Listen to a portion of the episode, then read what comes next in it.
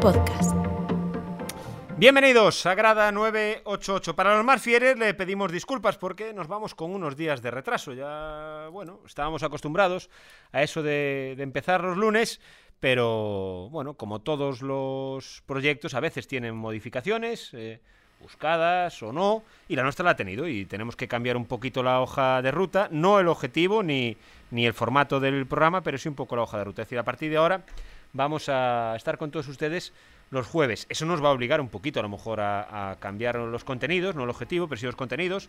Hablaremos a lo mejor un poquito más en clave de previa, más que en clave de post, pues porque normalmente, excepto esta semana que hablaremos de ella, en las que no hay liga, no hay fútbol, pero normalmente estaremos muy cerquita de comenzar una nueva jornada de competición prácticamente en todos los deportes, se concentran en, los fines de semana. Nosotros a partir de ahora estaremos los jueves. Eh, les ayudaremos a lo mejor a dormir, porque el podcast lo grabamos por la tarde y se subirá eh, a primera hora de la, de la noche.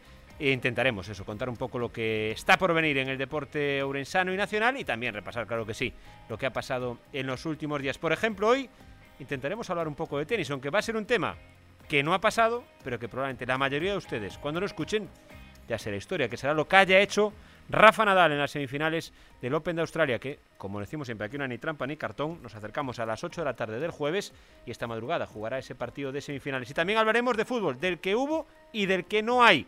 Esta temporada no la entiende nadie. Hace un podcast hablábamos de cómo era posible que se mezclaran la Liga, la Copa y la Supercopa en la misma semana y de repente la siguiente no hay ningún tipo de competición. No juega absolutamente nadie. Comenzamos.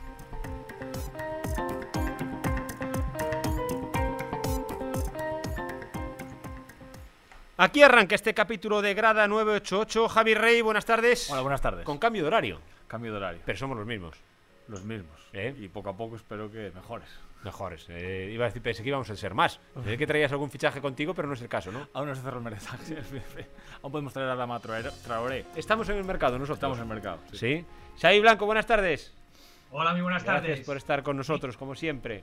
Me encanta este momento Menotti. Ya hemos conseguido entrenar por las tardes y si seguimos así, pues conseguiremos hacer el podcast a esa hora mágica de las 3 de la mañana, a las O- 4 de o- la mañana. me gusta ese tema, hay que traducirlo a los más jóvenes o, o a los menos eh, entendidos en el mundo del fútbol. Menotti, entrenador argentino, eh, si en la época más reciente, que ya no lo es tanto, eh, había esa vertiente de Mourinho y, y Guardiola, Menotti y Bilardo fue también una de las, ¿no? De los, De las históricas. ¿Verdad? Es decir, las o eras de Menotti o eras de Bilardo. Sí, sí.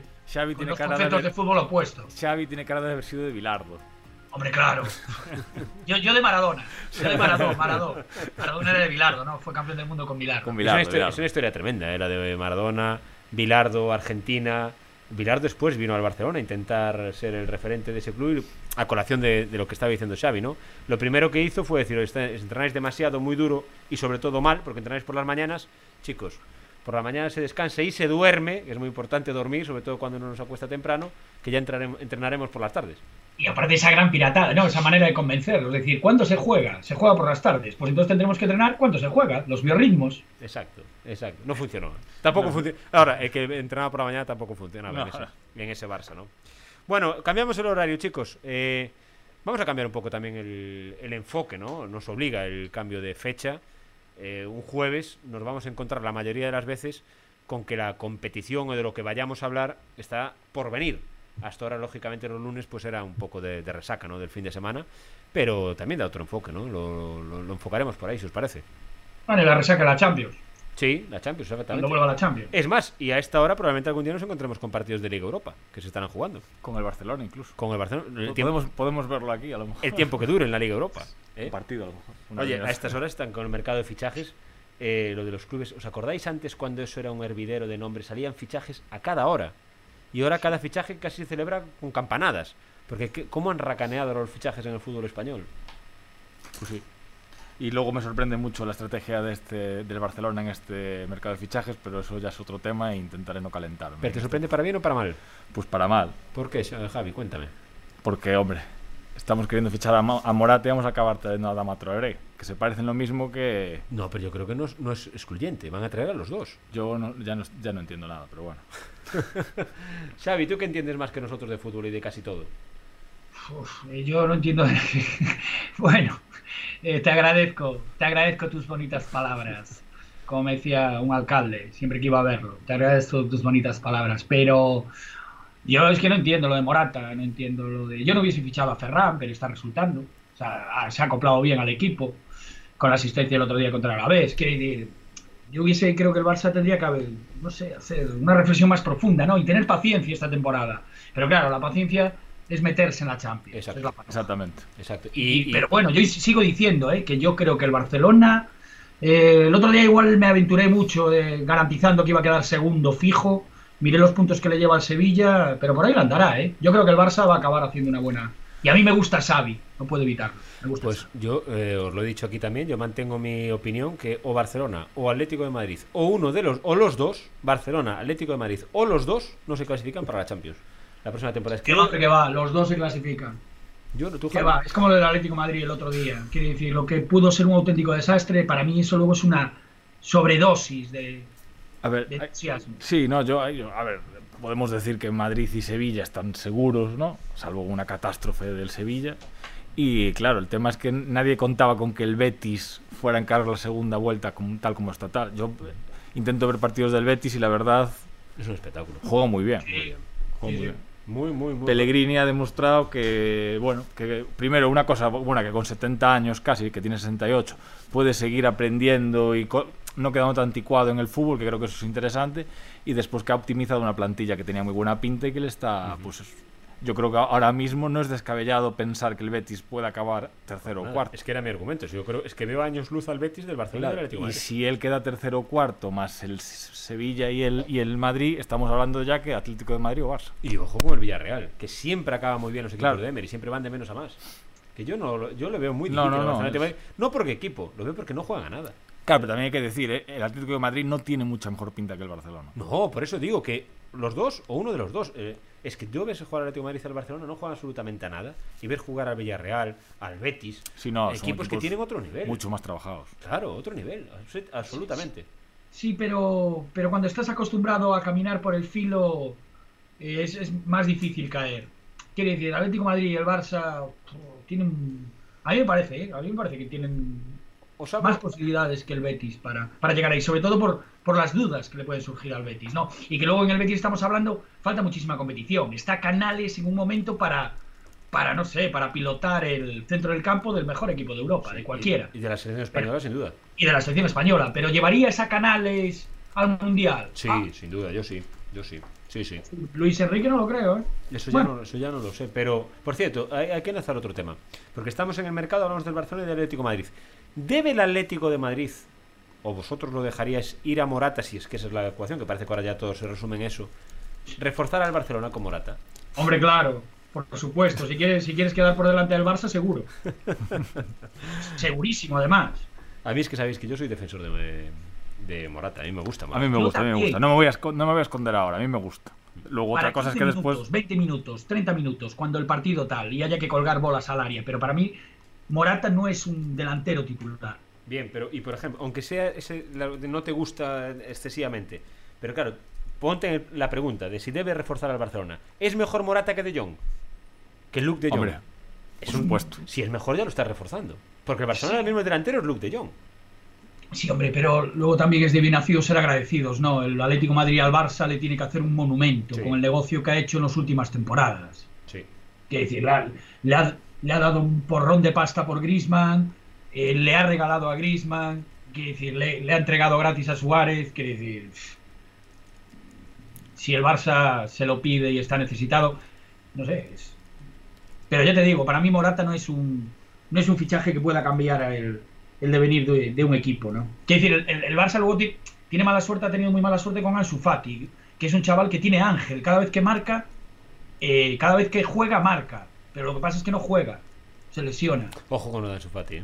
Nadie una, una- una faena, porque es, yo- es un tipo que le he visto un brillo como a pocos, ¿no? Es decir, y, y que salgas contra el Madrid y que mm, marques, es que, es, es que tienes algo, que tienes duende, Claro, pero, decir, pero también que salgas y cada... Es que aparte las, las lesiones no están relacionadas, pero en el fondo te está demostrando que es un chico que su cuerpo está sin formar. Que a lo mejor Ansu Fati necesita dejar de pensar, no digo él, ¿eh? En general hay que hacer un proyecto con él de primero formarlo eh, Sí. físicamente, el cuerpo de un deportista Sí, sí, y luego exprimirlo. Porque está claro que su cuerpo no está preparado. Comentaba Ramón Besa el otro día, perdón, Xavi, que, que- que recordaba un poco al, al- al- al caso de Messi eh, cuando empezó. Y sin querer que- comparar ni tal, sí que es cierto que hay ciertas similitudes en cómo le costó un, un futbolista con tanto potencial llega a élite. También hay un, porcentaje que entiendo yo de ansiedad, un tema psicológico, o sea, se, se mezclan muchas cosas. Y evidentemente, lo que es una realidad es que Ansu de los últimos, cuando se recupere, llevará casi dos años sin jugar. Claro. Y bueno, y luego otra cosa. Con 19 años. Y otra cosa. 19 años. Pero Claro. es que el Barça ahí también ha pagado el pato de ser el- la columna vertebral de la selección española. Que yo recuerdo a Camacho y a todos estos cuando decían, ah, Pedri, con 17 años, claro que tiene que ir al, al- a la Olimpiada. Pero ¿cómo llevas al chaval? Lo sometes a unas a un estrés, no, no solo mental, sino físico. Y su cuerpo, Eh. y su cuerpo. Tú ves el cuerpo, que ojo, yo creo que Pedri su cuerpo es igual de frágil en cuanto a musculatura, pero por ejemplo el otro día contra el Athletic Club de Bilbao en Copa se lesiona y es capaz de jugar el, el- el domingo ya, es decir, se ve que algo hay en su cuerpo que es mejor que el de Ansu Fati en algún aspecto. Yo no soy un experto. eh, En, en cuerpos. Exactamente. en medicina deportiva. En medicina deportiva. Pero, claro, eh, él pide el cambio y a la vez dos días después es capaz de jugar. Y Ansu Fati es que no es capaz de, de- de- Hay jugadores que le pasa eso. Dembélé le pasó. O le pasa, o no sabemos. Yo creo que a Dembélé le sigue pasando. Claro, sí, cuidado con ese tema, eh. De- Dembélé es otro jugador que porque acabará contrato y será gratis. Pero a ver quién ahora, quién es un club que se apostaría 60 o 70 millones a fichar a Dembélé. Sí, sí, Timo en francés se dice Dembélé, creo. Claro. Es que al final la regularidad, a mí hay una cosa que me gusta de Griezmann, por ejemplo, que Griezmann es un tío que a lo mejor en los últimos 4 o 5 años es que ha jugado todo. Eso, a la hora de tener un crack en tu equipo, pues hay también se valora. Eh, Alguien que está un partido sí, uno no, como Dembélé, eso... Y, a- y Ansu, pues por desgracia, le está pasando eso. Correcto. Pero bueno, mencionaba antes también Xavi el caso de Canales, que Canales es un tío al que le cost- empezó con muchas expectativas, Mm. Pero, pero hay un matiz. tuvo un pro- mm, Pero hay de un hecho matiz. do- creo que rompió dos veces el cruzado. Pero hay un matiz. Son dos lesiones de rodilla. Sí, no, no, no. Eso, las lesiones de rodilla normalmente son mala, mala suerte. Malas. Las lesiones de rodilla no son impactos, son giros, apoyos, es decir, son las más graves. La de Ansu Fati ahora es un tema muscular. Es decir, Y el otro día escuchaba en una tertulia a Gerard, al exfutbolista del Barcelona y del Valencia, y lo explicaba, que no corre riesgo su carrera por una lesión de estas, pero que es de las lesiones más graves que puede tener un futbolista. Porque eso sí que tienes que recuperarlo perfectamente bien con muchos meses para que no tenga riesgo de recaída. Que lo que ahora ha dicho de Ansu Fati es que puede recuperar perfectamente. Pero el riesgo de recaída es infinitamente mayor que si te operas. Entonces, a lo mejor Ansu Fati lo que tiene que hacer es darse cuenta que tiene que estar para jugar el año que viene o dentro de siete meses, por duro que eso parezca, antes que estar trampeando, parchando No, cada otro- pero eso volvemos otra vez que la, la precariedad del Barcelona no ha ayudado nada a la porque ha sido una pum pum pum como, ojo como tampoco a Dembélé ¿eh? también es cierto que cuando un club está tan expuesto a todo y, ta- y tienes que tirar tantas ahí tanta emergencia tantos minutos eso no ayuda a la recuperación de los jugadores que son buenos. La emergencia es pero ahora, por ejemplo, el Real Madrid tiene a Gareth Bale, a Hazard, a, a Carvajal, jugadores que están constantemente lesionados, pero claro, nadie se acuerda ni nadie piensa Porque en va bien la cosa. Porque va bien la cosa, Claro, exactamente. yo Cana eh, no eh, ¿quién Carvajal. es? Car- no Carvajal no el, el- un- el que es media punta eh, Ceballos sé. Sí, Ceballos. Ceballos yo, yo no, no me acordaba ni que estaba en el Madrid Uf. Pero es que yo Ceballos es un futbol- es otro de los futbolistas que pensaba que iba a romper a buenísimo. Claro, pero digo que Ceballos llevas lesionado, se lesionó en septiembre, re- se vuelve ahora. ¿Quién, quién habló de Ceballos en el.? Sí. No, no, nada, nada. Y es que lo ves en el campo y como que te para Pero, muchísimo el pero juego. digo que para recuperarte, que es bueno, es, es tener esa paciencia por de- a nivel mediático también. O sea, Ansu está todo está muy expuesto y eso para el cuerpo, para la ansiedad, no, no ayuda. Bueno, yo, yo entiendo también al chaval. Imagínate en el chaval con el horizonte del, del mundial. Decir, ostras, vuelvo a pasar por el quirófano. Siete meses se olvidan de mí hasta el tato. Me van a fichar a Morata. Qué problema, no me mueve nadie. Ya no vuelvo a entrar en el 11. O sea, es Tremendo. Lo del Barcelona es un circo de, de cuidado. ¿eh? Y por cierto, em, eh, yo no- nunca supe entender bien lo del límite salarial ese. ¿eh? No, no- también es verdad que no he puesto todos mis esfuerzos en entenderlo, lo del límite salarial. Pero de no poder fichar a nadie, a que venga Ferran, Adama Traoré, Morata y quieran un lateral, no Sí, sé, sí. alguien tendrá que... que Una explicación tiene. A ver, Salvo que sea cuando quieran abrimos la mano y cuando no queremos la cerramos, porque si no, no tiene mucho Eh, sentido. quizás es, comprensi- es comprensible cierta desazón por parte de otros clubes. Que llevan escuchando tres años o cuatro años que el Barcelona está en bancarrota y ahora dices, claro, el otro día Bordalás, creo que en el Valencia decía, hombre, este, estos tíos están arruinados y acá van a fichar a, a cinco jugadores en el mercado de invierno. Y ojo, y no, y no son jugadores de. Pero, hombre, Ferran Torres es titular en selección española y viene del City.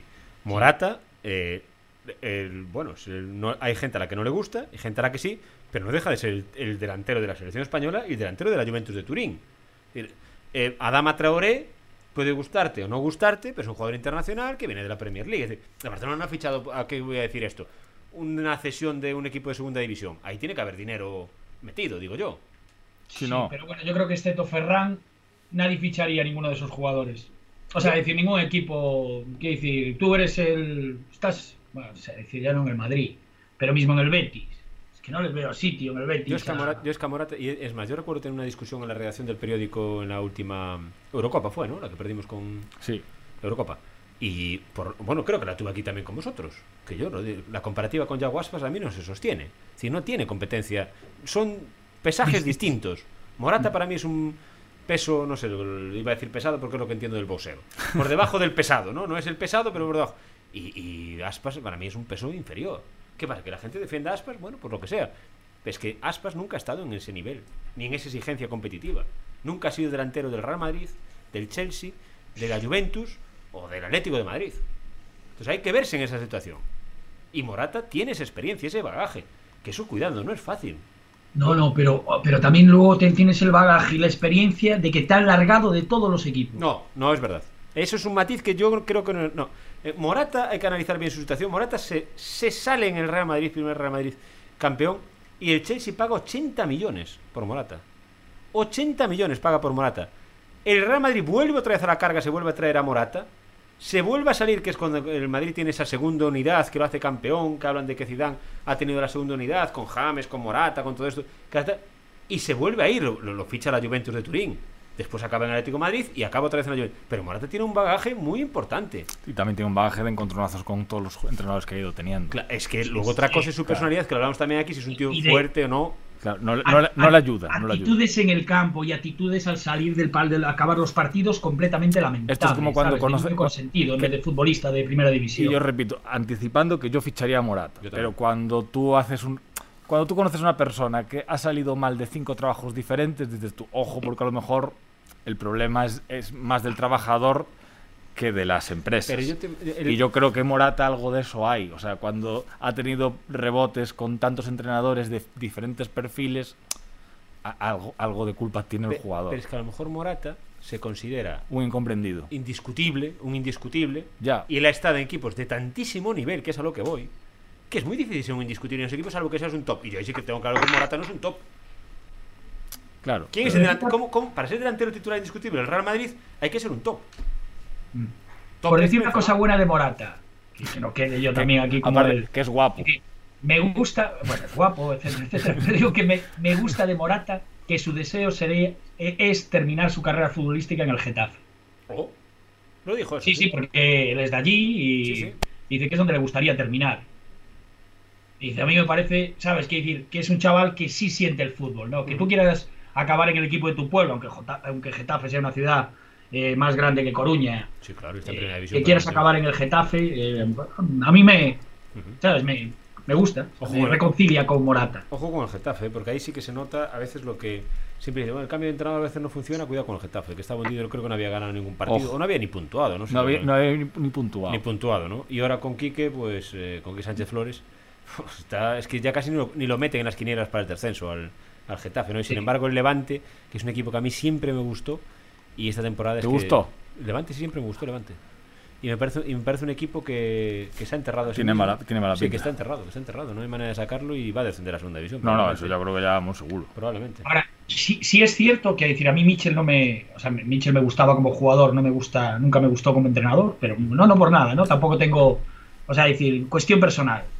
Eh, sí creo que, el- a pesar de que Mitchell creo que no consiguió ganar, nunca perdió, tampoco su equipo nunca bajó la cabeza. Que era un Getafe Eh, eh, es decir, es que a veces la pelota no entra. A veces no y, entra, está sí. cla- y está claro que luego Quique Sánchez Flores tiene algo con el Getafe y algo con la afición que es como con Fernando Vázquez cuando, cuando regresa al Depor. Quiere decir, son entrenadores que, que casan con, ese, Mm. con el espíritu de la afición. Sí, sí. Y luego no nos olvidemos que los más importantes son los futbolistas, pero tan importante como un futbolista en un campo de fútbol es la grada. Sin la grada, sobre todo sin grada 988, no existiría el espectáculo. Sería una partida de amigos, pachanga. Bor- Borja, pon la música. Nos vamos, no hay más que añadir. La- Pero en eso hay que decir que la- el, el Getafe flaquea un poco. sí, sí, bueno, sí, nada, no, grada, grada 988 podrían ser los espectadores medios en, en el, Bueno, en el Colisión Alfonso Pérez. yo creo que me, Yo ha- siempre ha defendí que los algo, equipos ¿eh? que no tenían el estadio lleno había que retirarles la licencia, Pero- ¿no? pero- Que es decir, descenso automático, federativo. Si ah, no llenas el estadio, no tienes afición, pues tú no puedes jugar en primera. Uh, cuidado que ahí tocamos hueso, ¿eh? Porque. mm, Sí, claro, no, no. Hueso, hueso no, tocamos en el Celta. Sé a dónde vais, sí, sí, sé a dónde vais. Vaya Solo dos, jugaría el Depor. Vaya Oye, dos. maravilloso, tenéis que ver, mira, qué grande es el fútbol. El chaval este de Vigo, que va a Sevilla con los colegas de despedida de Santero y celebra el gol de Aspas con la camiseta del Depor, ha sido eh, un fenómeno vi- viral y mundialmente conocido porque llevaba la camiseta del Depor. Listos esos chavales, ¿eh? Una manera de... Y qué grande es el fútbol, que te demuestra. Si el tipo llega a estar en el campo en pelota o disfrazado de Donu, no tiene la misma repercusión. O sea que eso te, te demu- te demuestra también lo grande que es el fútbol. Sí, el, hombre, el fútbol es capaz de. Bueno, por cierto, está, veía hoy, no, me- no, no sabía que jugaba ayer el Deportivo, ¿eh? No lo sigo tanto como vosotros. Pero viste las imágenes de Zamora, ¿no? Ostras, yo estaba viéndolo en directo y yo pensé, aquí se acabó la temporada. Qué barbaridad. no, no, es que es la mítica... Vamos a ver, que luego lo ves en, en diferido y tal, pero a, a priori parece de aquellas catástrofes de, bueno, de hace 25 o 30 años. Tuvieron suerte, o Mm. tuvimos Sí, suerte, sí, sí, porque igual que solo hubo dos heridos, Te voy a ir más allá. Es que los estadios han mejorado, que pasan esas cosas y puede llegar la suerte de que no ocurra nada. Claro, a ver, es que incluso a lo mejor hay que avanzar una investigación. Algo falló también en la, en la infraestructura Pero, del estadio. pero viste cómo era la grada. Es decir, esos estadios de hace unos años, eso es una desgracia. Eso caen, o caen a un foso o es una co- Ahora los estadios han mejorado mucho. De hecho, Zamora tiene un gran estadio para ser. Que ojo, ahí viene. Bueno, es que voy a sacar el tema porque me apetece. hoy, Que siempre hablamos del nacional y no hablamos del, del- del local. Siempre digo lo mismo. ¿Habéis visto alguna vez vosotros que conocéis todo el fútbol español algún estadio más feo que el estadio de Couto? No. En el, en el fútbol mundial. ¿Conocéis algún estadio como ese? Es, es que es el pobre. A ver, da, da- da tristeza. Es que estamos A hablando. mí, ahora- a mí más que el- eh, cuando ir al Couto, lo que me produce es un poco de, de- de desamparo, ¿sabes? Sí, sí. O sea, es como si de repente te conviertes en un niño huérfano, ¿sabes? Sí. Porque no Es- sé, hay es como- algo, hay un ambiente ahí que es muy difícil remontar eso. Es que ahora estamos hablando. ¿Por qué digo esto? Es ¿Sabéis- una pena, ¿eh? ¿Sabéis por qué lo digo? no? Porque de- eso del Deportivo pasa ayer en Zamora. Que es lo que digo yo siempre. Yo no me quiero comparar, por desgracia, con el Celtic y con el Deportivo de La Coruña. Pero eh, podemos levantar la mano y decir, ¿nos podemos comparar con Zamora? Yo creo que levantamos todos Sí, la mano. Con Zamora digo yo que hasta ahí podríamos llegar, ¿no? Podríamos compararnos con Zamora. Sin, Hombre, pongamos yo. que no seamos más, pero me Creo que ha igual. estado más arriba el Ourense que... No, pero bueno, pongamos que seamos lo mismo, lo digo yo. O con Badajoz, ¿no? Sí, Digo yo. no, claro, hombre. O con Pontevedra. Yo no, yo no digo otra cosa. Para poner ejemplos de ciudades. Unas han tenido tradición de fútbol, como Pontevedra, otras menos, pero ciudades más o menos parecidas o con menos tal. Válgame el cielo, es decir, que es que alguien ve esto. en- en- Esto pasa en el Couto ayer y ¿qué pasa? Po- Pongamos en el, en el caso de que ocurre en la grada de preferencia, que es una grada elevada sobre el césped, que eso no existe ya. Eso no existe en ningún campo del mundo. Una grada elevada sobre el césped. No, no, es. Pero es que del otro lado, la grada de fondo tiene por delante una pista de atletismo que no existe y aún por encima la grada está cerrada. In- invadida por la maleza ¿eh? y sin techo. Pero es que en el lado contrario ya no hay grada directamente. No, no, sí, sí.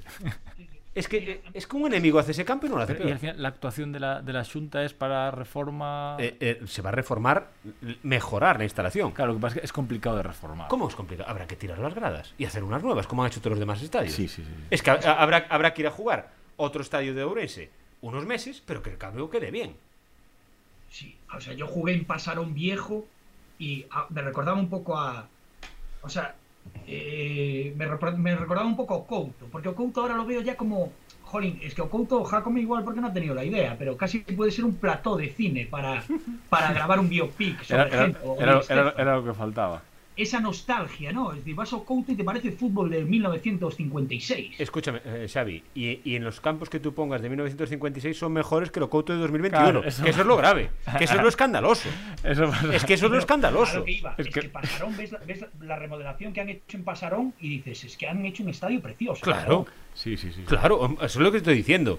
Es que siempre insisto en lo mismo. Badajoz, Zamora, Ponferrada. Sí, mira lo que estoy hablando. No, claro, es que es como comparar. Yo, empezamos ayer a ver una, una serie de época del siglo XIX y se ven que están empezando los ferro- el, el ferrocarril en, en Estados Unidos. Y tú enseñan, vi- eh, bueno, cómo son por dentro, el ferrocarril, tal, no sé qué, y dices tú, hombre, joder, esto más o menos es como está el regional. Claro, claro. a día de hoy, 150 años después. Es, es que a lo que voy. Irán un poco más rápido, pero por de- las comunidades son las mismas. Es que es, es que es a lo que voy. Entonces los estadios, tú coges un estadio del año 30 o 40 y es el Couto. Es que eso es lo que voy siempre con lo que digo de, de- de la boina, del bienvenido Mr. Marshall. Es decir, que aplaudamos con las, con las orejas, y, y está bien dicho, con las ovejas. Y además allí se podía beber cerveza, por lo menos. Bueno, al menos, ya es, un- avance. Ya es un avance. Es que, por el amor de Dios, es decir, respetemos un poco lo nuestro. El campo del Couto habrá que tirarlo entero, o mantener la grada de tribuna si la quieres, con la misma altura, si no quieres hacer dos. Pero habrá que reformar eso. Habrá que reformar eso. Sí. Hablamos de fútbol aquí todos los días. ¿Qué es el- ¿Dónde vamos con eso? Sí. Una, una grada. Una grada con una, gra- con una pista de atletismo por delante que no existe. No, aparte hay que decir que una vez que ya eh, la, la pista de atletismo exporense, que ha sido una buena, una, es una buena dotación, el, el tema de los remedios se ha avanzado, o sea, Bueno, eh, se ha eh, mejorado, Se ha mejorado, sí. era un tal. El Paco Paz, O sea, hombre, el campo Paz es, un- es una instalación de la el leche. Paco padre. Paz es una gran instalación. Claro. Dentro de. Estamos todos en Sí, la sí. escala de la realidad de, de. Ourense, que por desgracia no es la que quisiéramos, pero es la que hay. El Couto no está. O sea, Claro, y el yo- Couto está al nivel, no sé, Claro, y de lo- una villa. Te imaginas que estamos haciendo esta tertulia y digo, oye, y mira el Bernabéu cómo está quedando. No, no decimos nada de eso, ni Balaídos ni Riazor. Digo, Zamora, Ponferrada, Badajoz, eh, Toledo, es decir, yo que sé, ciudades como la nuestra, o menos, eh, todas las que he nombrado son menos. No, no, es que no nos olvidemos que estamos hablando de la tercera ciudad de Galicia. Por poco, lo publicaba la región de hace unos días, por poco, Sí, ¿sabes? Nos queda poco, ¿no? este, a este ritmo nos queda, Sí, nos sí. queda poco.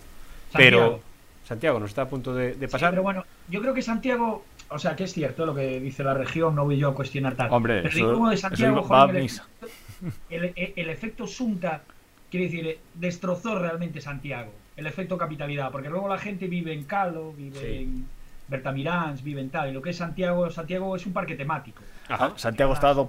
Santiago está. me- van los peregrinos. Sí. me da, está un poco do- Sí, estoy de acuerdo. Y, y- y cuando se le da la razón a Jacob en algo, te fastidia, ¿no? Pero en este caso sí que es cierto. Santiago está Sí. dopado por la Junta. Sí, pero bueno, que no- yo creo que con eso tenemos que mirar O sea, en el buen sentido, al final, tú tienes la capitalidad, pues el efecto capitalidad, como en Madrid también están beneficiados. Pero Pero- en Santiago pasa, en Galicia pasa con Santiago. Pero aquí hay que mirarse un poco el ombligo en esas cosas. Digo siempre, tendremos poco, pero cuando se hace algo, hacerlo bien, que es a lo que, es a lo que voy. ¿no? Es decir, que Campo de Couto me parece que lo que dice Javi, ¿no? que cuando vamos al campo te cae la mano a los pies. Sí, el que no, le gusta no. el fútbol. Y los, que, y los más fieles, los que van siempre a ver a un Deportivo Orense o al Orense Club de Fútbol, van en lo suyo, lógicamente quieres Hombre, lo quieres lo tuyo, partimos de el la base. pero en el fondo te da vergüenza porque te das cuenta de que, de que no es un campo. Es lo que estamos diciendo, es que le- le- cuando grabamos entre Miño los partidos le quitamos el color y lo que dice Xavi, es del año Sí, sí. 58, pero de los malos, claro, de los malos. No hay más que, no hay más que hablar. Eh, oye, hay que hablar un poco también de, de tenis. Es que, claro, es como la, la prensa escrita, ¿no? Nosotros mañana en el diario de la región hablaremos de tenis, pero pequeñito diciendo, y la pasada madrugada jugó Rafa, porque la prensa escrita, claro, no puede escribir lo que ocurre de madrugada. Y nosotros ahora mismo vamos, estamos grabando este podcast, le doy aquí al botón, 8.04 de la tarde, correcto. No hablamos de Nadal.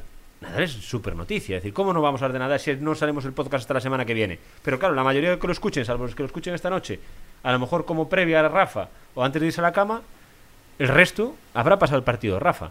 Pero pase lo que pase, y yo creo que por ahí sí que lo podemos enlazar, pase lo que pase, ya es la leche, ¿no? Lo que está haciendo, Hombre, ¿no? es un gran éxito de, de Nadal, la verdad. Bastante, es como, casi como una epopeya lo que está haciendo. Sí, claro. Sin ser yo muy fan de Nadal, pero hay que reconocerlo. Me parece, me parece increíble. Me parece que el Open de Australia está siendo eh, apasionante. O sea, pero apasionante. Da para una ¿no? película de, en sí, De ya. los frikis que se queda, que ve todos los partidos de noche y tal. A mí me encanta esta hora. Sí. Y me está pareciendo un torneo tanto masculino como, como femenino, pero buenísimo.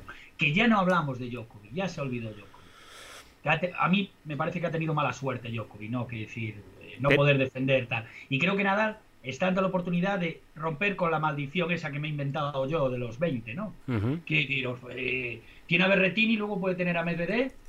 Por el otro lado, la otra semifinal es Medvedev contra Sisipas. contra Sisipas.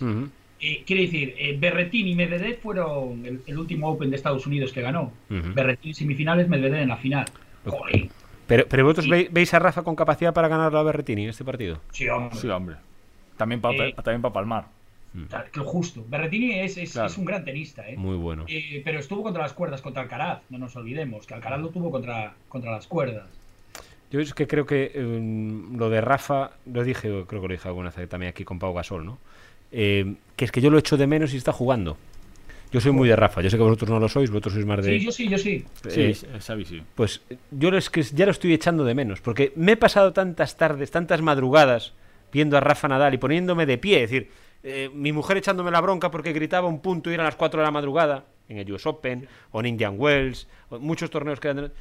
Porque me gusta tanto Rafa y, y- y me parece tan difícil volver a acercarnos a algo parecido a Rafa, que es que lo echo de menos. Entonces, cuando ahora es- él es capaz de llegar a las semifinales de un grande con todos los problemas que tiene, que ojo con Rafa, Rafa viene de una lesión, Claro, luego claro. del COVID, eh, coge la raqueta por primera vez después de salir del COVID ya en Australia, me parece increíble que esté en unas semifinales, porque claro, la gente a lo mejor que no le gusta mucho el tenis dice, bueno, no le ha ganado a, a nadie, no le ha ganado a nadie de los de leyenda, pero todos los chavales que están llegando ahora con 20, 21, 22 años son tremendos, tienen un nivel tremendo, eso son lo que tú decías de Alcaraz.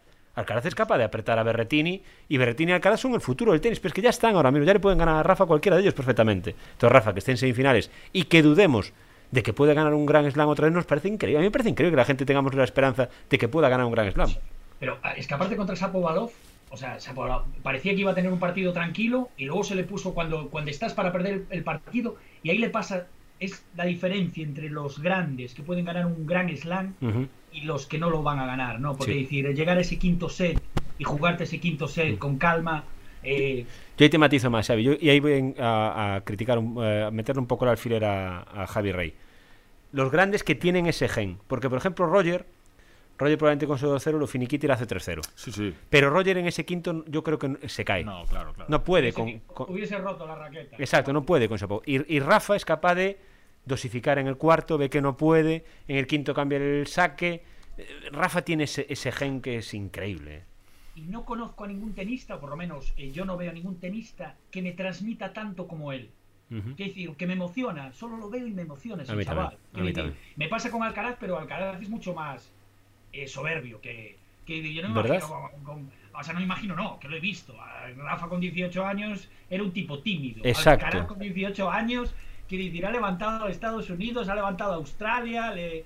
Sí, tal. sí, sí. Y él dice, dice, vengo aquí, estoy capacidad para ganar a cualquiera.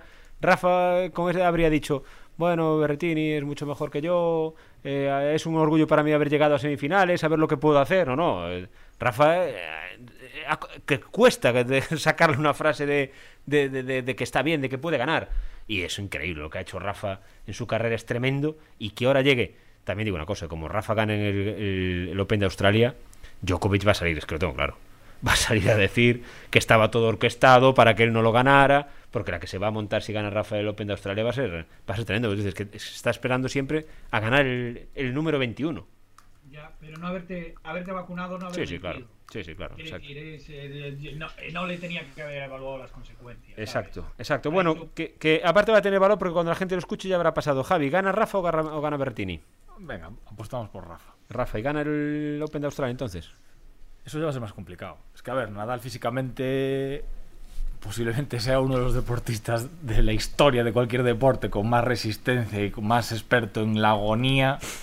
Porque al final es eso, es la agonía de tal, pero también tiene un límite y Nadal tiene 35 años, me parece. Sí. Es Es mucho. mucho. Vale, así que gana Berretini Yo y, creo que y Nadal- pierde, yo y creo pierde que con Nadal va a perder en la final. y pierde con Medvedev, por ejemplo. Contra Medvedev. Contra Medvedev. Y Xavi, que, a ver, es que es, es, es la hostia. Si Nadal pierde la final, es ya, pues eso, yo da por una epopeya el, el- el- el tema este. Xavi, Yo creo que va a ganar el Open sí. y a pesar de que en Australia. Y pierde, y pierde con Berretini. Estaría guay. durante- son dos veces se tuvo que retirar de Australia, ¿eh? que es un torneo muy exigente por las temperaturas, Sí. etcétera. Pero es oportunidad, es oportunidad. Y yo al rusito, a Medvedev, que me gusta mucho, pero bueno, es un poco. Te voy a decir una cosa, Xavi, no, no- no- está el tiempo para decir ese tipo de expresiones. No es el momento de decir rusito en ningún tipo de contexto. Oh, es verdad. Bueno, joder, pero es que a mí me gusta Medvedev, lo que pasa es que le pega plano. O sea, me sorprende que es un tipo que, que renuncie siempre, todos los años, a, a hacer un Roland Garros y aún así llega a semifinales. Un Roland Garros que decir que él sea también jugador de, de tierra, pero bueno, como le pega siempre plano y a romper, pues yo creo que. Yo no sé, el otro día vi a. Contra, contra Félix Asier, el, el- Hombre, que hubiese sido muy bonito, ¿no? Que Rafa le jugase la final al canadiense, a Félix, al. Que sería. Nadal contra Nadal, contra su tío. Sí, Hubiese sido sí, precioso. Pero Félix tuvo a Medvedev contra las cuerdas también. totalmente. Totalmente. Que quinto, un partido creo que duró cuatro horas y media, cuatro horas cuarenta. Y entonces yo, la verdad, yo me hago la apuesta aquí. La final va a ser eh, Rafa contra Sisipas y va a ganar Rafa. Y va a ganar Rafa. Bueno, Y luego ojalá. todos estos de los nuevos que vienen van a tener un enorme problema. Que es decir, de momento de todos los nuevos solo han ganado un gran slam que yo, que yo recuerde, Tien Sí, y Medvedev. Los demás aún no se han pasado por esas, Puede por ser. esas alturas. puede ser. A mí Medvedev me parece un jugadorazo. que- y- y- y el problema que tienen todos estos es Zverev, que son jugadorazos, Zverev, Medvedev, eh, Tien, que ha desaparecido, es que la nueva generación de tenistas que viene llega con una calidad enorme. Sí. Es decir, que eh, está el sueco, está el Caraz, está el Félix eh, Auger, está... Hay muchísimo, muchísimo talento por ahí. No- que viene, nos va, sí. Lo que pasa es que ahora estas temporadas son un poco de dis- distorsionadas, ¿no? Porque está lo- el aficionado y la prensa está fijándose en hasta dónde pueden llegar la vieja guardia, pero a la vez hay que ir ya pensando en que la vieja guardia, pues, se acabó. O sea, Hombre, también- Federer, por desgracia, salvo un canto del cisne en un gran slam que puede pasar. Te voy a meter el alfiler otra vez, pero todavía está Federer en el, No, hombre, el es, circuito. es que, Slam- es que Federer tiene 37 años, 38. Yo creo que Federer lleva con 38 años ya muchos años. 40, 40 Claro, años. tío. 40 años, ¿sabes? O sea, Y está por- planteándose Wimbledon. Claro, lo que podría ser sería si en Wimbledon de repente reaparece, es el torneo en el que podríamos pensar en un, pues eso, en una resurrección para un tal, pero ¿Tú bueno, crees? Es muy difícil. Yo recuerdo siempre esa imagen. Es muy difícil. es muy ¿Tú, difícil. tú te acuerdas, amigo Javi? Porque Javi Rey, para los que no son fieles del podcast, es súper eh, fede- federista, podríamos llamar, es federista. O, o Federiano. Federiano, Fede- O- lo que pasa es que Federiano igual te comparan con Federico Jiménez de los Santos. Y para ti tampoco. Uh, para ti sería criminal. Bueno, pero admiro mucho su capacidad para el insulto. Ah, Entonces, vale, en- correcto. en, en ese sentido sí que soy fe- federiano. Correcto. Sol- solo en eso. Solo en Utiliza, eso. utiliza ahora porque tú Solo en, su, en, en el uso que hace del, del idioma español para insultar. Pues tú ahora- Me parece que podría estar ingresar en la Real Academia Española. Utilízala contra ¿Tú te acuerdas aquel día que se puso a llorar y le dijo a Rafa, estás acabando conmigo? Claro, Hombre, es que, a ver, eh, Nadal... Es que hay que decir una cosa, si no llega a ser por Nadal, Federer ahora mismo tiene 30, y- 30 Grand Slams. Sí, sí. 30 no, pero bueno, 27 o 28. Pero hubo ese momento de, sus carreras fue sensacional. Cuando Rafa lo tenía Claro, totalmente yo triturado. Una, una final de estas de Wimbledon, a la que, de estas que duraban 5 horas. La que, la que acabó de noche. Claro, una que nada, Federer Sí. tenía, una de Roland Garros Ujú. que Federer tenía ganada y la, se, la remontó en, se la remontó en el quinto set, eh, en, el, en el tiebreak. Bueno, ¿sabes? Sí, sí. ha habido, yo no sé cuántos Grand Slams le quitó Na- Federer a Nadal, pero han sido algunos Wimbledon. Sí. Pero Federer, a- Nadal a Federer le ha quitado unos Sí, cuantos. sí, seguro, seguro. Pero Conta- claro, tenista luego tenía su antítesis, ¿no? Por, el- por el- todos los problemas que tenía Federer con Nadal, que se cagaba de miedo, le pasó a Nadal con Djokovic. Sí, es que eso sí, te iba a es comentar. eso, es eso. ¿Cómo, cómo le llamas tú a nuestras convivientes? Le llamas tú, ¿no? A mí, sí, claro, la conviviente, sí. conviviente. Pues, y- pues mi, convi- mi conviviente, que mm, no es que le encante el tenis, ¿no? Pero bueno, yo siempre me fío mucho de su perspectiva para todo. Y me lo decía siempre, me decía que exactamente eso. Me decía que mm, Federer ya salía a jugar con miedo contra Rafa, igual que Rafa salía con el mismo miedo a jugar contra Djokovic. Mi mujer siempre decía eso, es decir, que tenía esa sensación en los... y mi mujer, como decía, "Joder, no ha cogido una raqueta en su vida.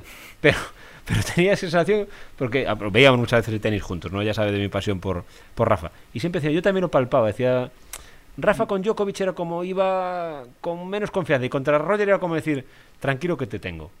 Dijo Rafa en el penúltimo Roland Garros que gana que eh, Djokovic estaba una, eh, estaba en una forma colosal y perdió en semifinales. Y Rafa reconoció hace poco que decía, seguro que ese Roland Garros no lo hubiese ganado si Djokovic llega a la final. Sí. de, ostras, ya estás con, con miedo eh, pasado, quiere decir.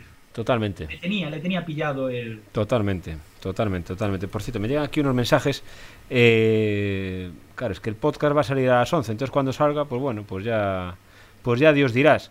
Porque aquí la gente me machaca y se está haciendo ahí historias de que le vamos a levantar un fichaje a, al COP. Entonces, bueno, el periódico sale mañana, pero yo lo adelanto hoy y así ya queda dicho, ¿no? ¿Te parece, Javi? Lo que- Damos la primicia aquí. Venga. Claro, porque están diciendo, bueno, que nos van a levantar el fichaje, a ver si nosotros no nos enteramos. Entonces yo lo digo aquí y que quede, y que quede constancia, ¿no? Están ahí elucubrando sobre a quién va a fichar el COP. El COP va a fichar a un jugador que está en Islandia, que jugó en el Castellón en la Liga Leporo, que se salió en categorías de base, y se llama Julio Dasís. Después ya, el que quiera saber más, pues lee la página de la región, que mañana se la publico, sale a partir de la mañana, temas de la prensa de papel. Pero aquí en el podcast, al que lo escuche de noche, pues de repente ahí por el medio, le va un, un fichaje que también siempre queda, siempre queda bien. Se te caen las primicias del- de los bolsillos. Sí, más como a, como Como a Pepe, Pepe. como a Pepe Garrote. Bueno, eso para, para enunciar el podcast hay que poner. Sí, Exactamente. ahí os va el fichaje. Jorge Ron desvela el último fichaje del, del COP. Sin más, y ahí os queda eso. ¿Sabes qué sería mejor? Pero es que podríamos desvelar el siguiente, pero ahí sí que hay que esperar un poco. ¿Y tú crees, Jorge, déjame a, a coger un momento el COP Me podcast? gusta cuando te pones así. ¿Tú, tú crees que el, el COP va a ascender este año?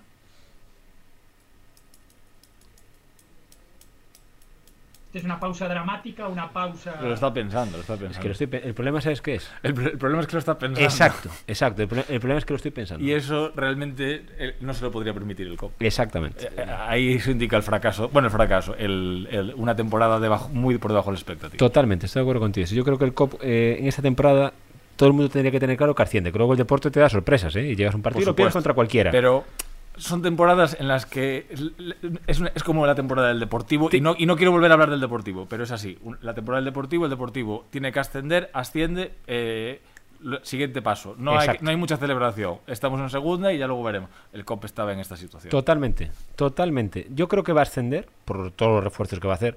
Por este de hoy la gente va a dudar y después le explicaré el por qué. Con el siguiente la gente ya va a estar más confiada de que va a ascender. Pero que haya dudas ya es un problema. Claro. Ya es un problema. Pero bueno, veremos a ver lo y que... también hay que decir que yo creo que, bueno, no sé si esto Sí. es el, momento para tal, que luego se puede abrir el melón luego del, del control empresarial del COP. Lo, lo- lo- lo abriremos al final de temporada si quieres cuando quieras. No, ahora en el, el día 1 de febrero se abre el plazo, la segunda parte de la ampliación de capital, para ver quién lo, quién lo compra. Pero yo ahí eh, analizaría otros datos. Es que ha hecho Orense para que pase esto. Ya. Es otro tema peliagudo. Yo. Bueno, Ahora, el, de- el deporte te, el deporte te va a llevar a una situación en la que el COP estaba... La gente no valoró lo bien que estaba el COP o lo importante que es tener un club que sea solo tuyo y que no tengas agentes externos que lo influencien y que sea de la ciudad y que esté saneado y que no tenga ninguna duda. Y ahora vas a estar en manos de capital privado. Para lo bueno y para lo malo. claro. Pero Para lo bueno y para lo con el malo. capital privado hay siempre una cosa: que nadie da duro a cuatro peces. Por supuesto. Eso, eso lo tengo clarísimo. Entonces, cuando viene alguien de fuera de la ciudad, hay que preguntarse, de la ciudad, en este caso de Ourense, Ujú. hay que preguntarse quiénes son, Ujú. qué quieren, qué hay detrás. Y a lo mejor no se hicieron esas preguntas. ¿Quién pudo Hacerlas. hacerlas? Yo ahí ya sabes que siempre he hablado de lo que pensaba el COP y eh, también después hay que ver el por qué llegamos a esta, a esta situación. ¿no? Eh, no sé cuál va a ser el futuro del COP, tengo claro cuál va a ser el futuro inmediato, lo que no sé cuál va a ser a medio o a largo, o a largo plazo. Pero lo que tú has dicho, Javi, eso siempre lo tengo claro. Igual que siempre he dicho que los jugadores no juegan por amor a los colores en el deporte profesional, defienden los colores a muerte los profesionales y no tan a muerte los no profesionales, pero ninguno juega por amor a los colores, juegan porque son deportistas profesionales y solo faltaría, juegan por su trabajo. que su- eso es la- Exactamente, no nos, no nos engañemos, pero también digo lo que tú dices, es decir, nadie regala el dinero. Nadie. Y si, lo- nadie. y si te dice que te lo está regalando, eso como cuando en las redes sociales te dicen que son gratis. Nadie. Si las redes son- sociales son gratis, significa que el producto eres tú y te, las- y te están cobrando por otro lado. Y te, y te, di- y te digo más, y te digo más. Eh, no regalan el dinero. No, no te digo nada más. Eh, no te digo nada más. O- otro podcast hablamos de. Ot- veremos qué pasa con el grupo Hereda. Exactamente, veremos lo que pasa, lo que pasa ahí. Eh, da, un- da para un podcast bueno, ¿eh? Da para un podcast bueno. Eh, bueno, hablamos de un poquito de fútbol, lo que hablamos al principio, de que no hay fútbol esta semana. Yo el lunes lo hablaba en el programa de la tele, de Telemiño, y decía, es que ¿cómo es posible? Le preguntaba, le dije, Laurano, explica solo a la gente. Laurano decía, bueno, es que juegan los partidos internacionales, entonces tienen que no puede haber liga porque tienen que jugar los de América, creo que es Oceanía también, o, o no, no, América y no sé qué más. Y entonces yo me hago la pregunta y digo, pero no se está jugando la Copa de África. Y con la Copa de África sí pueden jugar, pero con la clasificación de Sudamérica no. Entonces, dentro de, la- de mi maldad digo, pero que somos racistas en la UEFA. Es decir, los africanos pueden jugar, que no pasa nada, pero los sudamericanos no. Yo, no- entiendo nada. ¿Pero quién ha organizado esto? Y hay equipos perjudicados como el Sevilla. ¿Cómo no van a estar y perjudicados? sobre todo los espectadores estamos perjudicados. Pero- pero- Porque ¿qué hago yo este fin de semana? Pero a lo que voy, ¿os habéis parado a pensar que la Copa de África es como si no pasase nada? Pueden jugar los africanos todo lo que quieran, que no nos importa. Ah, pero los sudamericanos no. ¿Pero qué es eso? Bueno, estamos hablando del, del racismo. Si no son racistas, sabéis lo- la que se montó ayer en la FIFA con Infantino. Que haciendo en el Consejo de Europa empezaron a hablar de, bueno, de las oportunidades que sería el Mundial de cada dos años y acabó vinculando el Mundial de dos años, cada dos años, con una foto de inmigrantes en el Mediterráneo diciendo que ese dinero que se generaría se- ayudaría a desarrollar Escándalos. el fútbol africano y generaría más oportunidades para el continente. Ojo en lo que se está Eh, metiendo. eh, es, que la hipo- eh, es que la hipocresía. ¿Lo hablamos la semana pasada aquí o fue en el programa de la tele con lo de la, la- la Supercopa en, en, en- en Arabia Saudí? Vamos aquí. Es que no hay nada que engañar a la gente, vas allí por dinero y punto, Hombre, verdad claro. y punto. Y es lícito, vas por dinero, amigo mío, se acabó. ¿Por qué ese mundial cada dos años? Porque chupas más. Claro, Y Porque tiene más posiblemente, y posiblemente Infantino tiene suerte de aún no estar en la cárcel. Pues claro, bueno, de momento. Este, este comentario es patro- patrocinado por Florentino Pérez. que sí, joder, yo con esto le di la razón a Florentino a muerte. Otra cosa es Totalmente. que Florentino se haya equivocado en todo. ¿Pero Claro. por qué? Porque somos hipócritas. Claro. Porque somos hipócritas. Sí, claro que Florentino Pérez hace bien defender la Superliga. Claro que hay que defender la Por Superliga. Y, es- y hacen bien los equipos que en su vida jugarán la Superliga con hacer todo lo posible por vetarla. Porque cada uno que defiende lo suyo. Su- Y lo demás es hipocresía barata. Por supuesto. ¿No? Yo te digo, mi amigo Tomás ayer, que no es fiel, fiel oyente de este podcast, me escribió para decirme que, que nos tenían que explicar el parón de este fin. Claro. Porque realmente es que no... No lo entiende nadie. No. Y luego cuando venimos de A la concentrar. Copa. No, es que, es que venimos de concentrar en una semana la Liga, la Copa y la Supercopa. Y a la siguiente No, la pero Liga. es que pero vuelve el fútbol en la Copa, no vuelve la Liga. Sí, sí. O sea, vuelve a jugarse primero la Copa, ¿no? No, no, ya es, es imposible Es saber. imposible. Es imposible saber. Yo a- ayer me enteré que jugaba el D por Yo un hoy. rato antes. Yo voy, yo voy por lo de la valla de Zamora. Es imposible, ya, es imposible. Sí, sí, pero es que vuelve la Copa, que el Atlético de Madrid juega sin, lo, sin la samba brasileira contra el Atlético Bilbao. Este fin Bueno, de semana. bueno, para, para. Sí, para, para que, vuelve la Copa. para, para- para que hay otra, otra también distinta. Es que, pues, que, bueno, lo del fútbol es, que es para, para que el fútbol, como se le permite todo, como se suspenden los partidos, como no hay las selecciones no liberan a los jugadores, la federación retrasó el partido del Real Madrid para que le diera tiempo a los jugadores del Real Madrid para jugar. Y entonces no, no jugar en inferioridad de condiciones el Real Madrid contra el Atlético Club de Bilbao, ese partido. Vale. Pero es que del Rayo no lo cambiaron. Entonces, Falcao, por ejemplo, no llega. Y le da igual el Rayo que se fastidie y que juegue. Cuando, ojo, el Rayo Vallecano tiene que buscar para traer a Falcao vuelos regulares, porque el Rayo Vallecano no tiene aviones privados para traer a sus futbolistas. El Real Madrid sí, y aún así le retrasan el partido. Pero, Sí, sí. pero esto es una. Es la casa de Tocame Roque. Por no decir otras cosas. Por decir otras cosas que, que nos meterían en la cárcel. Con Infantino. Con Infantino. Es que el fútbol tiene, tiene cosas que se le permiten absolutamente todo. Y luego, lo que digo yo siempre, el que, el que no está en el poder critica al que está y cuando llega lo hace igual o peor. Es que eso es el leitmotiv de la política. Entonces aplicado De la cualquier- de, la, de la política y la política es la política es la política y luego la política en el fútbol, la política en el baloncesto, la política. Es que es tremendo. Tú criticas a quien está diciendo que cuando llegas vas a cambiar todo y cuando llegas ya como ya has llegado ya puedes hacer lo mismo que hacían los lo que otros. te da la gana. Es decir, se- el, el- el Rubiales, le- bueno, no, no le planta fuego a. ¿Cómo se llama el otro de la liga? A Tebas. A Te- por lo de Miami. Y lo que haces tú es llevarte la Supercopa a Arabia Pero, Saudí. pero eso vale desde desde lo que hace Podemos hasta Todo, todo, todo, todo. Aquí no se salva nadie, ni, ni nosotros nos salvamos. Qué barbaridad. 48 minutos de, de- de podcast y, y avanzando. Eh, y ya nos hemos ganado un par de imputaciones. Sí. La próxima semana, A ver. la próxima semana a las 9 y media se juega el Atleti Real Madrid. Pero El de- jueves. el jueves. el jueves. podemos Y el hacer- miércoles Cádiz, eh, Valencia. Valencia Cádiz. A las 9 y media de la noche. Es decir, que Borja, podemos hacer un gesto con la cabeza, no, 9 y media de la noche, podemos hacerlo en directo. Claro. Borja, Borja, Borja ya se ha pegado un tiro, ya dice que no. No es menotista, no es menotista. Nosotros, claro, dice, mister. Como si no entrenamos. O que fuera Bueno, falta. Bueno, ante- antes, antes de terminar, eh, cambiamos de horario, pero no cambiamos de, como decía, de, de- de rutina. Xavi, ¿qué traemos hoy para, mm, para mm, tu historia, tu aventura, tu anécdota, tu... ¿Tu qué? Como tú haces gala de que aquí eh, actuamos sin trampa ni cartón, quiere decir, do- donde tenía el folio con las anécdotas lo he perdido. Bien. Es maravilloso, pero siempre tengo una mano. A ver. Por si acaso. Mira, tengo una anécdota al hilo de, la- de los partidos amistosos y de las suspensiones y todo esto. Eh, en, en marzo de 2001 jugó en Valencia España contra Francia. 2-1, ganó España. Y bueno, yo me fui para allá a cubrir el partido, era un miércoles creo que era, bueno, es que no, recuerdo bien, no recuerdo bien el día, pero eso, me voy a cubrir el partido y me llama Gaspar Rossetti, que iba a narrar el partido también. Entonces me llama y dice, compañero, con esa voz que tenía Gaspar Rossetti, un corazón enorme y una voz profunda, el que era el mejor narrador de, de fútbol, por supuesto. Dice, compañero, si quieres comemos y luego me acercas, me acercas al campo, que como todas las estrellas no conducía. Quiere decir, no sé si tenía carnet, creo que no, pero Gaspi no, no conducía, ¿no? Siempre buscaba a alguien que lo llevase. Bueno, pues eso, nos vamos a comer, comemos una paella, eh, bebemos mm, del agua de Valencia toda la que nos dieron. O- ojo- Y ojo cuando nos vamos para el estadio, Pero el agua de Valencia es una bebida en sí. No Hombre. dices, no dices agua de... El, ¿eh? bueno, Sí, eso, sí, mis amigas de clase la bebían, agua de Valencia. entendido. Cuidado. Es champán con cas de naranja. Exacto, es que el agua de- con mucha agua de Valencia no llegas al estadio. No, No, de íbamos, para el estadio. es Bueno, íbamos para el estadio y llegábamos tarde. Entonces nos estamos acercando a Mestalla, allí en el centro, un tráfico de la leche, y me dice Gaspar, compañero, métete, métete por esa calle.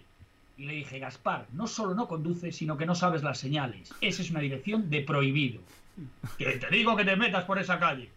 Y yo diciendo que no, Gaspar, que es prohibido. Que te metas por esa calle. Bueno, me metí por la dirección prohibida hacia el estadio, justo antes de llegar al estadio, un poli, ahí el alto. Y yo acojonado, claro, digo, ya verás ahora, ya verás ahora. Se agacha el poli bajo la ventanilla y asoma la cabeza a Gaspar Rossetti. Hola, le he dicho yo. Y dice, coño, Gaspar Rossetti, ¿me podría usted firmar un autógrafo? Y ahí me di cuenta de que hay periodistas de primera y luego estamos los de letra, los de letra impresa, que no nos conoce nadie, felizmente.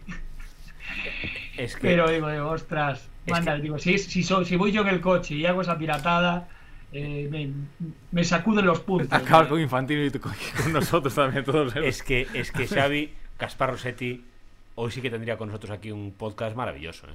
Maravilloso. Sí.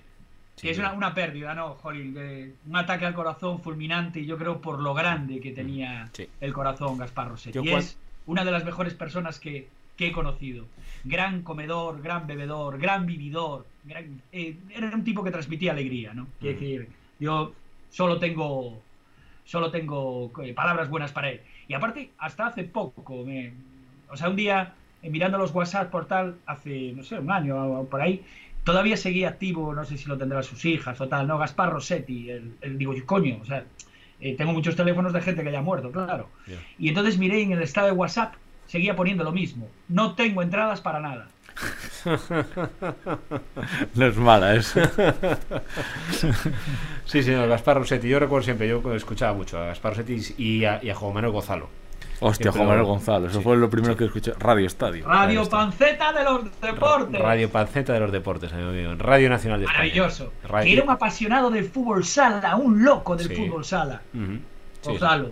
Sí. Gonzalo Otro- es un otro histórico de verdad. mucha- ¿eh? es que lo digo siempre, volvería otra vez a sacarlo yo como, como el Pepito Grillo de los, de los teatros, ¿no? Digo, el, el traducirlo a la gente, de quién estamos hablando, porque, Javi, el porcentaje de gente que ahora mismo nos esté escuchando, porcentaje, ¿eh? no digo número, porcentaje, que no sepa quién es Juan Manuel Gonzalo. Es que a ver, es que son eh, brechas generacionales. A mí ya, quizás a mí ya no me tocaba saberlo, pero yo cuando era muy pequeño me, me empecé a enganchar al- a, los deportes escuchando Radio Gaceta de los Deportes. A las ocho, a las Claro. ocho y media en Radio Nacional. De la tarde. De la tarde, de la Correcto, correcto. Claro. Y luego de ahí pasé a la SER. Pero lo primero que era, yo creo, me imagino... Con José Ramón de la Morena. con José Ramón de la Morena. Yo, el larguero fue... Sin me duda. acompañó toda mi A mí también. infancia y adolescencia. A mí también. Hasta que me cansé, ¿eh?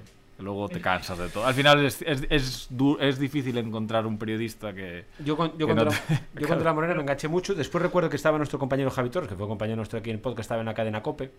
Y, y él, tra- eh, bueno, él trajeron aquí a Orense a, a Avellán cuando Avellán intentó hacer Es, de Avellano. Es que a mí la nunca- competencia y no era capaz. Yo, lógicamente, con Javi Torres, eh, amistad, y fui a, lógicamente, a aquel directo aquí en, en Ourense, pero yo era de, de la Morena. A mí de la Morena me, me tenía Hombre, es que enganchadísimo. entre de la, Morena, de la Morena y Avellán hay había mucha diferencia. Sí, me tenía- Realmente comparar con, de la Morena es que también es de la otra radio que, bueno, que supo, A mí, por ejemplo, eh, supo ir cogiendo los lenguajes y adaptándose. Yo creo que terminó muy dignamente su carrera profesional. Me refiero sin parecer un dinosaurio. a mí es que me decepcionó muchísimo, muchísimo la serie que han hecho de... Sí, a mí también. De hecho, Porque vimos, tenía- vimos te- Reyes de la Noche. Es que tenía para muchísimo. Yo No, la, series- no la recomendé, pero que No. no, me gustó. No, a mí tampoco. Es que yo creo que tenía para, para ser una serie Sí, tremenda. Eso tiene que haber historias ahí. Xavi seguro que tiene anécdotas buenísimas. De... Sí, con y- De la Morena alguna también. sí, sí, sí. En la Vuelta a España, por ejemplo. ¿Eh? En la Vuelta a España, a lo mejor. No, con De la Morena cuando, cuando publicamos en Diario 16 que Lorenzo Sanz había llevado 3 millones de pesetas para jugar una partida de cartas con Jesús Gil de, la caja del Real Madrid. Con Onieva. Cierto, vaya, nos llevó a juicio y le ganamos el juicio. Justo el día que el Madrid salió la sentencia que el Madrid gana la octava Copa de Europa. Recuerdo que, que al parecer el Sí. dinero, el dinero se lo había sacado de la taquilla Onieva, que era el vicepresidente directamente. Sí, la secretaria, estaba la secretaria. También, no, no, o sea, bueno, ahora mismo no recuerdo bien cómo había sido de la caja, sí. O sea, estaba, estaba todo acreditado, ¿no? Nosotros nos denunció y le ganamos. O sea, contamos la verdad, vaya. Quiere decir, que luego, visto lo visto, quiere decir, era el presidente, necesitaba pasta, eh, era la noche, etcétera, y te vas y te llevas la pasta y luego la devuelves. Pero es que no queda bien. No, no. Bueno, es que. Eres el Real Madrid, ¿no? pero es que, de aquella, que- es que de aquella Xavi. Es que hacían. hoy es impensable, claro. Es que enfrente estaba el Atlético de Madrid con Jesús Gil. Ese sí que es, ese sí que es un documental recomendable. Eh, sí, claro. sin ser perfecto. Es pero no. impensable hoy. ¿Os acordáis de aquellas imágenes en las previas con Mendoza y Jesús Gil en los bares? No, a ver, es que o jugando sí. al parchís. Es que o- po- posiblemente para Jesús Gil coger 3 millones de... ¿Sabes? Claro. No era ni noticia, porque eso sería... Para él eso es un lunes. Claro, escúchame, eh, escúchame, ¿Sabes? o, o pegar un puñetazo al presidente Caneda en antes de una reunión de la liga. Eso fue un martes. Claro. Mendoza, Mendoza era, era raro. A Mendoza le escapábamos todos, joder, porque siempre te fastidiaba un cigarro.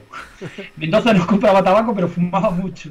Era un tío cachondísimo, a mí me encantaba. Aparte, muy elegante, Mendoza. Ramón Pero Mendoza. recuerdo la presentación de, de Luis Eduardo Schneider, que fue delantero del Madrid, del Zaragoza, un delanterazo argentino. Del de Madrid. que sí, que era del Madrid, cuando lo ficha, ¿no? Entonces ficha a Snyder Mendoza y recuerdo la rueda de prensa que dice, bueno, tenemos aquí a Luis Eduardo Snyder, que es, lo queda mirando y dice, es muy guapo. es decir, no sabía ni a quién había fichado. Sí, sí. Oye, por cierto, ahí hay una historia, bueno, no sé si la visteis, cuando cuenta mm, cuando cuentan el fichaje de Figo por el Real Madrid. Y están de madrugada, no sé si lo visteis, ¿no? Cuando están de madrugada ya rendidos, que no podían más ya porque no, no daba su brazo a torcer. eh, Figo no de que estuviera fichado, de que Figo está intentando romper el contrato con Florentino Pérez. Ya había fichado por el, Sí. por el Real Madrid. Y le estaba suplicando Figo a Florentino que no lo hiciera ir porque él nunca había querido ir al Real Madrid. Quería dar una medida de presión para quedarse en el Barcelona Sí. y al final se, se tuvo que quedar- ir al Real Madrid, ¿no? Y que muy, muy, muy, muy, muy de madrugada, ya totalmente rendidos, eh, ya le estaban accediendo a todo lo que pedía Luis Figo. Dijo, bueno, y también tiene que venir Sapinto. Y, le, y eh, Florentino miró a la persona que no me acuerdo quién estaba con él del Real Madrid y le dijo, ¿quién es Sapinto? Y dijo, no es un futbolista. Pues que venga. Y le habían decidido también a traer a Sapinto para que tragara y pudiera, y pudiera esta anécdota la cuenta Paulo Futre, que estaba en la reunión de para convencer a Figo de, que tenía, convencer a de que Figo. tenía que ir al Real Madrid. No, pero, pero, pero puede ser, ¿eh? porque yo cuando, cuando Florentino gana la primera liga, me acuerdo que fui a su despacho a hacer una entrevista en, en ACS y, y salí de la entrevista, cuando salgo de la entrevista, porque el tipo estaba muy... Él desconfiaba de Michel Salgado, porque era el yerno de Lorenzo Sanz. Exactamente. Y yo le, eh, entonces cuando acabamos la entrevista, eh, me dice, oye, ¿qué lateral derecho puedo fichar? Y estaba contra en aquellos momentos que se salía y tal. Y yo lo, lo miré y le dije, mira, Florentino, yo no cobro.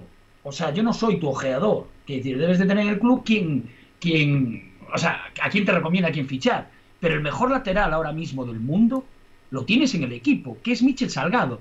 Y aparte, olvídate que Michel no te va a traicionar ni te va a hacer putadas. Michel es un tipo que se entrega en los entrenamientos como si fuese el último, que es así. Michel era un trabajador, un tojino. Y no le hemos contado a la gente que es nuestro próximo invitado en el podcast Grada 988. A ver, Michel Salgado era un tipo que tenía, eh, tenía unas condiciones físicas fabulosas, pero luego de pie era un poco duro. sí. Pero un central como la copa de un pino. Lateral, O sea, no lateral. nos olvidemos en Manchester el partido Sí, que hace sí, Michel sí, sí. Salgado. Hombre, vamos a ver. Y, y Florentino dudaba de Mitchell Por su relación con. Porque estaba casado con, con Maluma. Con la- una de las hijas de Lorenzo Sanz. sí, con una de las hijas de. Sí, sí, Maluma no era el nombre, pero sí sé que. No, Ma- Maluma, no, Ma- Maluma, Maluma Ma- es el- no, Malula, Malula. Malula. Malula, Malula. Malula. Sí, Malula, sí. sí. No, es que, pero bien, pero que tú dices, ser lateral en el Real Madrid muchos años ya demuestra la calidad que tiene un futbolista, que no hay más que hablar. Sí, hombre, lo que pasa es que ahora volvemos a lo de siempre. Ahora a los centrales se les pide que sean altos, que vayan bien de cabeza, que vayan con el pie por arriba, por abajo. Hay los laterales derechos igual, tienen que subir, a bajar, defender.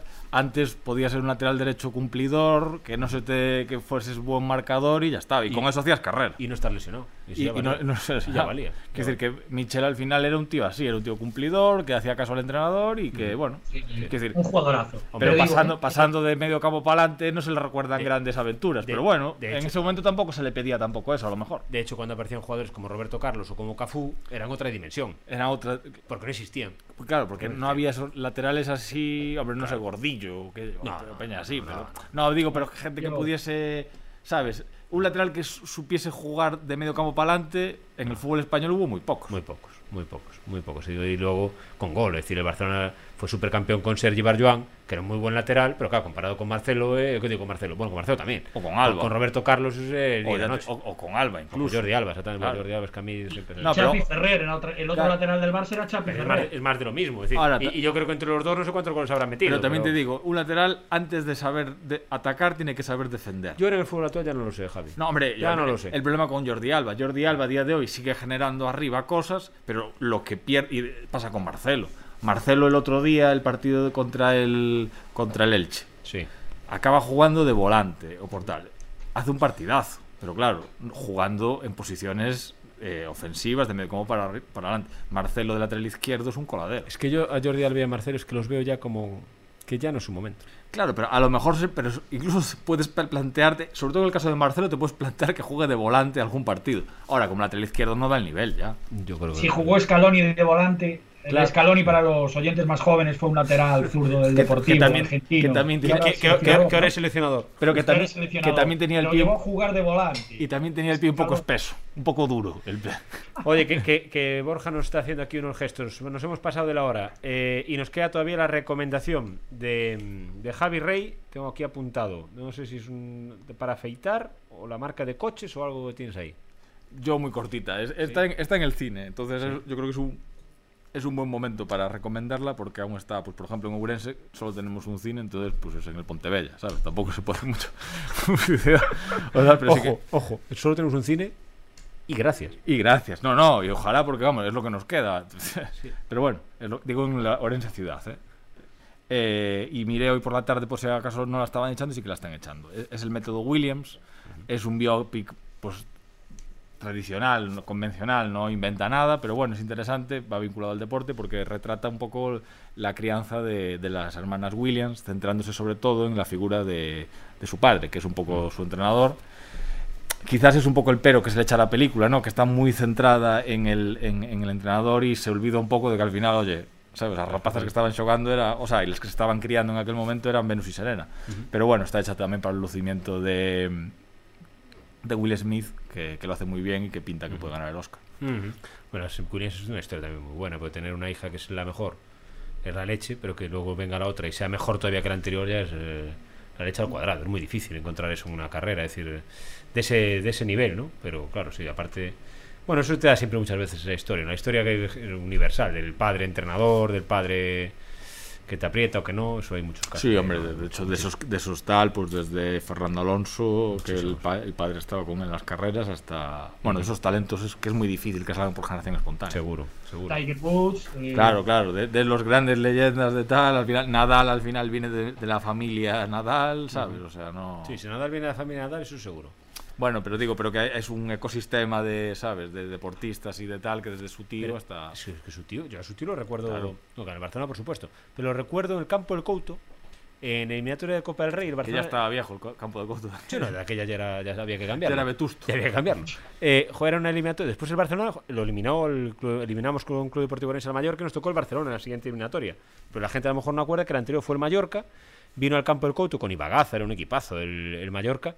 Y yo recuerdo ver un partido de noche eh, y recuerdo a, a Miguel Ángel Nadal, que se llamaba Nadal. ¿no? Sí, Miguel Miguel Ángel Nadal de nombre. eh, Que no era malo, ¿eh? era muy bueno. No era Y la presencia física que tenía era extraordinaria. Y recuerdo estar viendo el partido y un balón que venía de lejos y cómo la paró con el pecho y la presencia física que tenía Sí. impresionaba ver a, los ver a centrales Nadal. que, que también había antes, que era un central que a lo mejor luego no destacaba mucho en nada, pero ya solo lo que tenía, ya in- tenía una in- un aura de intimidación, Sí, que sí, eso sí. ya hacía mucho. Sí, era la leche, era la leche, Miguel Ángel, Miguel Ángel Nadal, lo recuerdo, lo recuerdo perfectamente. Pero lo eliminamos, lo eliminamos con Club Deportivo Orense, ese club que tuvimos de fútbol y que dejamos... Unos lo dejaron y otros hicieron todo lo posible porque desapareciese, así Se que... puede empezar a hacer una sección aquí, o sea, la, la- la- la- de Xavi, eh, la mía y, y para cerrar una tuya de buzón de protestas. Sí, pero ahí sí... O sea, y cada, cada día ir metiendo. ¿sabes? Pero, pero acabaría, eh, acabaría con Infantino. Acabaría con Infantino seguro, y lo buzón sabes. de denuncias. Sí, sí. Y, y- y el tema es que sabes que es lo grave. Que todo lo que estoy diciendo, tú lo sabes que es verdad y acabaría igual con Y Infantino. iba a decir en blanco, iba a decir. Y exacto, y así acabaría con Infantino. Pero bueno, es lo que nos toca, chicos. Que nos cambiamos entonces el horario del jueves, para desgracia de Borja. Y, y a nosotros nos nosotros encantados, yo creo, ¿no? Nos gusta el horario, Javi, ¿nos vale? Yo sí. ¿Nos vale? Espero no- que no tengamos poco a poco ir agilizando un poco ciertas cosas, Exacto, pero sí. exacto. Y algún día nos coincidirá viendo el fútbol de la Liga Europa o algo estaremos viendo. Pero porque sí, los lunes a la mañana era más difícil que nos coincidiera con algún partido. Pero aquí Bueno, es estaremos. cuestión de le echarle la FIFA y se monta una, Un sorteo rápidamente. Un sorteo, o no, una competición nueva que juegue los lunes por la mañana. Exacto, que hay un nicho ahí para Nueva, pa Nueva Una ventana, como le llaman ahora. Hay una ventana. Los lunes hay una Los ventana. lunes por la mañana, ¿sabes? Para la gente que esté de resaca, pues que vea el fútbol. Bueno, chicos, que, que es un placer. Que nos vamos. Que a partir de ahora los jueves. eh, nosotros lo grabamos jueves a la tarde, ustedes lo escuchan jueves a la noche o lo que digo siempre. O cuando quieran. Que dentro de una semana, esperemos que en el mismo horario, pero no lo podemos tampoco garantizar. Estamos aquí de vuelta. Xavi, un placer. Un placer, un abrazo grande a todos. Javi, un placer siempre. Señores grandes y a todos ustedes. Cuídense mucho, disfruten del deporte y apoyen al deporte urensano. Estén con él, acudan a ver a los equipos urensanos que lógicamente lo necesitan. Abrazo, Dios.